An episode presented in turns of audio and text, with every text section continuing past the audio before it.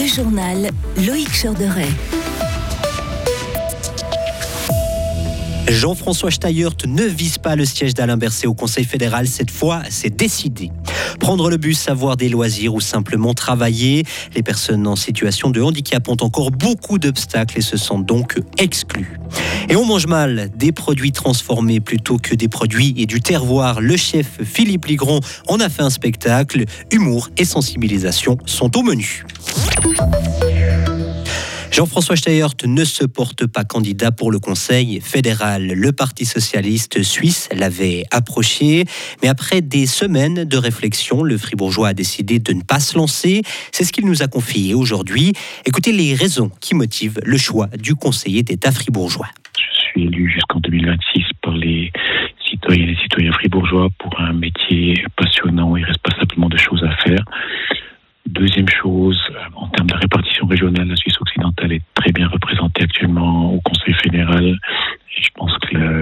Fonctionnement des autorités veut que les différentes régions soient bien représentées. Troisième chose, je suis plus le plus jeune et puis je pense que le bon fonctionnement du gouvernement fédéral implique aussi de temps en temps des renouvellements de génération. Les candidatures qui se sont déclarées aujourd'hui représente cette, cette, nouvelle génération. Et puis je pense que c'est aussi un, bon signe pour l'avenir. Jean-François Steyert ajoute que l'équilibre entre vie professionnelle et vie privée a également pesé dans son choix. Trois candidats se sont déjà annoncés pour succéder à Alain Berset, le Bernois Mathias Ebicher, le Zurichois Daniel Jozic et le Balois Mustapha Atici. Peu de chance de trouver un emploi ou galère pour prendre les transports publics. Les personnes en situation de handicap se sentent encore fortement exclues de la société aujourd'hui. C'est ce que révèle une étude de Pro Infirmis publiée aujourd'hui. En Suisse, 20% de la population vit avec un handicap physique, une déficience intellectuelle ou des troubles psychiques. 30 000 faux 20 minutes dans des caissettes à Lausanne et Zurich. Aujourd'hui, c'est l'ONG Greenpeace qui a mené cette action. Des exemplaires ressemblant presque à l'identique au journal gratuit, mais qui appellent les citoyens suisses à voter le 22 octobre. L'ONG n'appelle pas à soutenir un parti ou un candidat particulier, mais elle invite à voter pour les forces politiques qui s'engagent en faveur du climat et de la biodiversité. Ce journal qui sera aussi envoyé par la Poste a été financé par des dons de particuliers.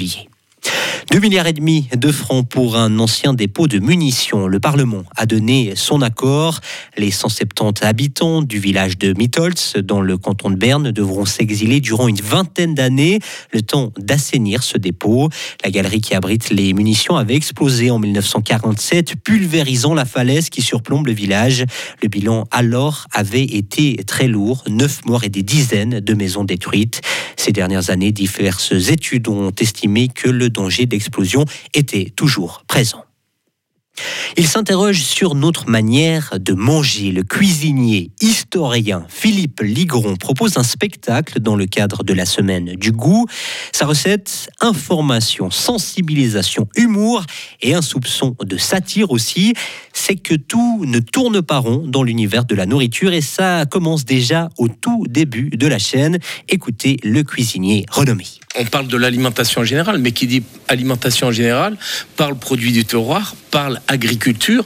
Et je peux vous dire que notre monde paysan, et là vous voyez, mais j'ai la chair de poule d'en parler, il y a un gros souci. Là, on va dans le mur. Si à un moment on, ne remet pas l'église au milieu du village, il va y avoir un souci pour notre monde paysan. Et notre monde paysan, on en a besoin parce que le jour où il sera plus là, il n'y a plus rien dans nos assiettes.